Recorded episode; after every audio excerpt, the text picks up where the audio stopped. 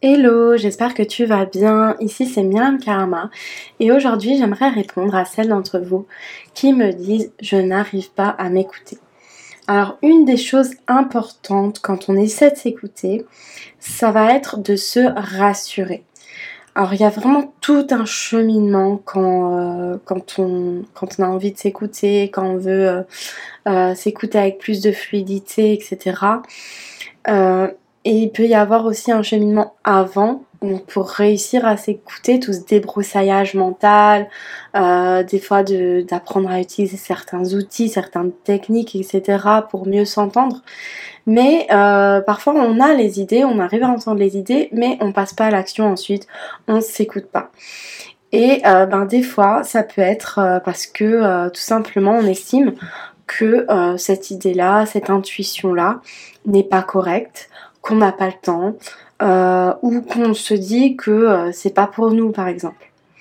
Du coup, il va falloir se rassurer. Comme une mère bienveillante qui euh, rassurerait son enfant qui a envie de peindre un tableau ou qui a envie de commencer une nouvelle activité, un truc qui lui fait un peu peur ou bien avec des personnes qu'il connaît pas, etc. Et eh ben nous c'est pareil, on va venir se rassurer dans notre idée, se donner la légitimité dont on a besoin, etc.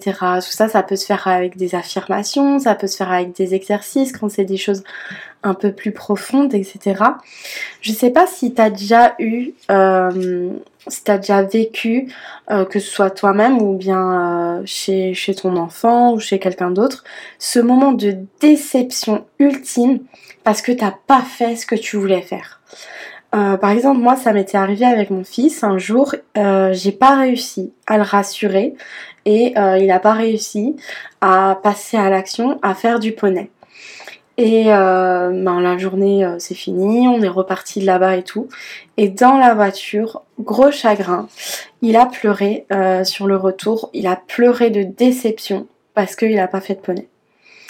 Alors, nous aussi, après, on n'a pas forcément euh, des émotions euh, aussi fortes, etc.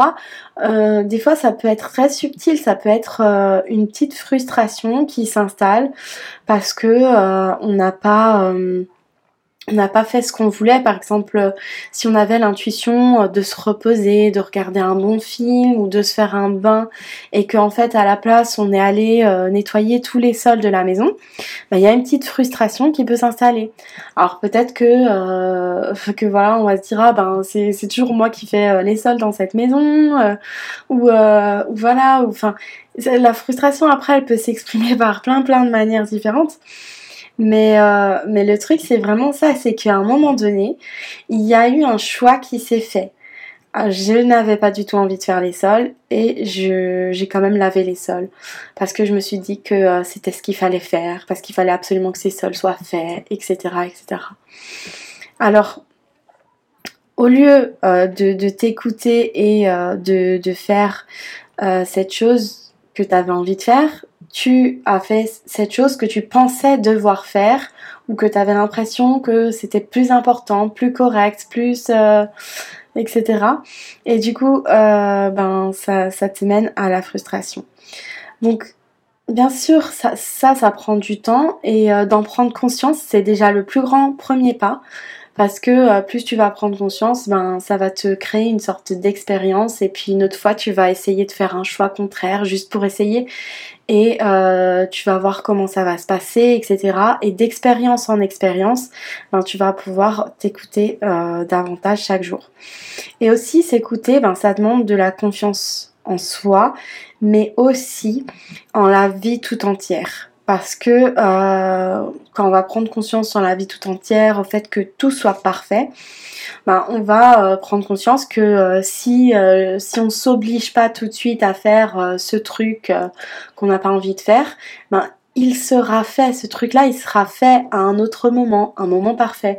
Ou alors, ça m'est arrivé plein de fois, le truc ne sera même plus à faire, ou alors on va trouver une solution plus facile, une solution qui nous convient mieux pour régler cette chose-là. Euh, moi, ça m'est arrivé plein de fois, par exemple pour des papiers administratifs ou des trucs comme ça, ou euh, je sais plus, même d'autres trucs, d'un seul coup le truc n'est plus à faire. En fait, le truc que j'avais pas envie de faire, il est plus à faire. Ou des trucs qui s'annulent, par exemple, euh, euh je sais pas, t'as pas envie d'aller à un endroit ou un truc comme ça, et en fait le truc s'annule tout seul, etc. Donc vraiment, ces, ces petits moments-là, ces petits instants-là, faut les capturer dans ta tête comme ça et euh, les garder, ça va te, ça va te faire euh, euh, une mémoire par rapport à ça et une expérience et tu vas pouvoir ben, avoir de plus en plus foi dans le fait que tout est parfait et dans le fait que tu peux t'écouter sans rien risquer. Tu peux t'écouter tranquillement, il va rien se passer de grave en écoutant tes idées. Donc, euh, donc voilà, vraiment, euh, dans tous les cas, c'est un cheminement, c'est une expérience. Et euh, si tu veux que 2022 soit pour toi une année intuitive, je t'invite à cliquer sur le lien en dessous du podcast. Tu vas pouvoir accéder à un pack inédit qui sera disponible que jusqu'à dimanche. Je l'ai appelé 2022 ton année intuitive et j'y ai mis quatre programmes qui sont pour moi les, les quatre programmes que j'ai le plus aimé créer et euh, qui apporte le plus de résultats en termes d'intuition. Euh, tu verras, ils se, complètent bien les uns avec les autres et ça va te permettre euh, de vraiment en un an que tu puisses t'écouter et te réaligner complètement.